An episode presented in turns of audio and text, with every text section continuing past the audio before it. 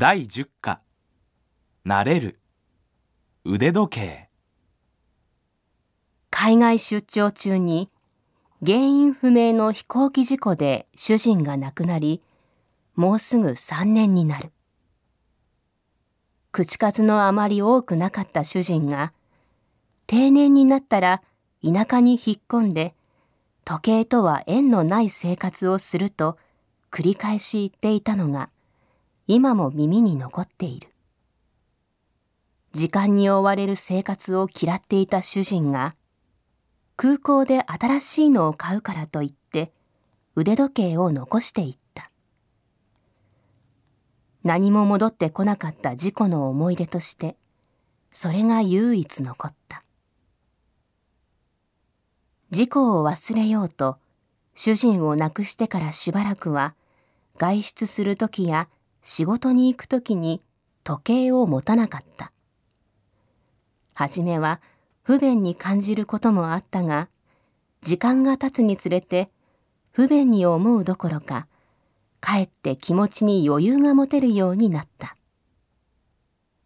歩きながら、大丈夫かな？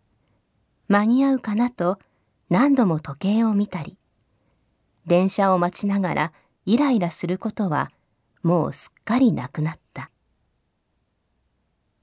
不思議なことに家の中でもあまり時計を見なくなった。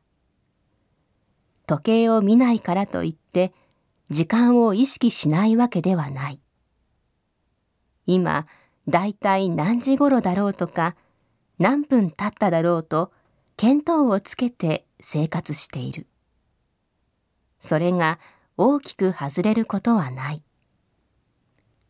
以前は時計を見るたびに、あと何分と時間に追われて生活していた。